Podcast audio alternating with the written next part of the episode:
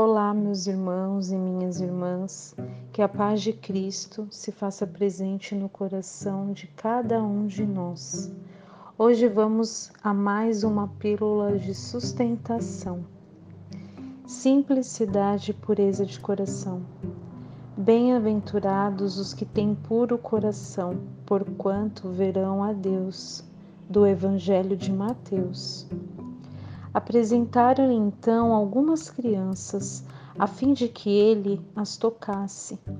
E como seus discípulos afastassem com palavras ásperas o que lhes apresentavam.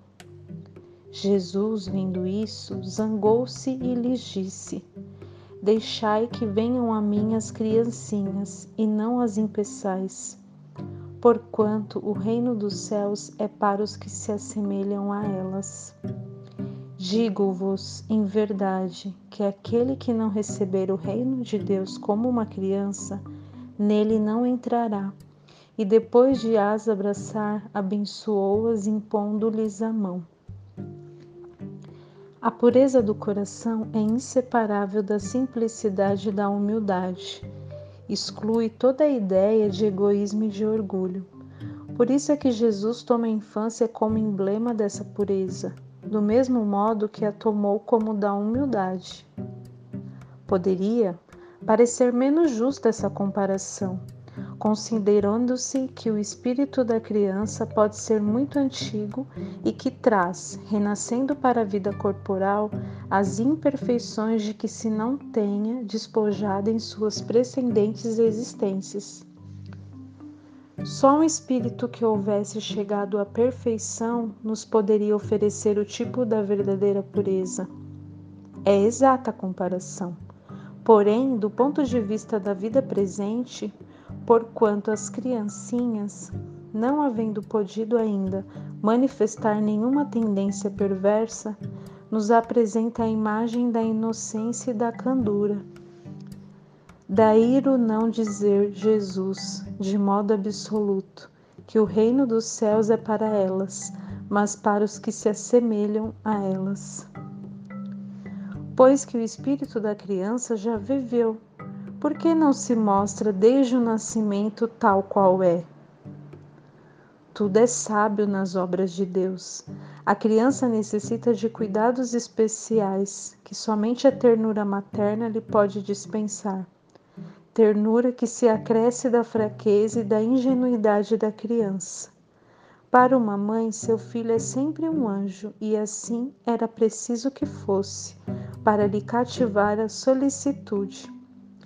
Ela não houvera podido ter-lhe o mesmo devotamento, se em vez da graça ingênua deparasse nele sobre os traços infantis um caráter viril e as ideias de um adulto e ainda menos se lhe viesse a conhecer o passado. Aliás, faz-se necessário que a atividade do princípio inteligente seja proporcionada à fraqueza do corpo, que não poderia resistir a uma atividade muito grande do espírito, como se verifica nos indivíduos grandemente precoces. Essa razão porque, ao aproximar-se-lhe a encarnação, o espírito entra em perturbação e perde pouco a pouco a consciência de si mesmo, ficando por certo tempo numa espécie de sono, durante o qual todas as suas faculdades permanecem em estado latente. É necessário esse estado de transição para que o espírito tenha um novo ponto de partida e para que esqueça em sua nova existência tudo aquilo que possa entravar. Sobre ele, no entanto, reage o passado. Renasce para a vida maior, mais forte, moral e intelectualmente, sustentando e secundando pela intuição que conserva da experiência adquirida. A partir do nascimento, suas ideias tomam gradualmente impulso. À medida que os órgãos se desenvolvem, pelo que se pode dizer que no curso dos primeiros anos o espírito é verdadeiramente criança, por se acharem ainda adormecido as ideias que lhe formam o fundo do caráter. Durante o tempo em que seus instintos se conservam amodorrados, Ele é mais maleável e por isso mesmo mais acessível às impressões capazes de lhe modificarem a natureza e de fazê-lo progredir, o que torna mais fácil a tarefa que incube aos pais.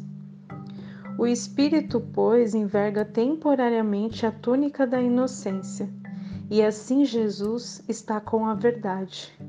Quando, sem embargo da anterioridade da alma, toma a criança por símbolo da pureza e da simplicidade.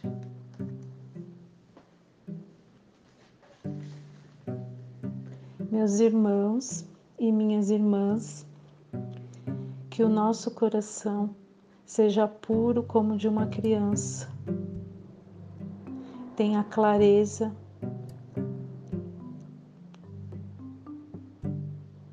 dos passos de Jesus, que sejamos gratos à beleza da vida. Que assim seja, assim é e assim se faz.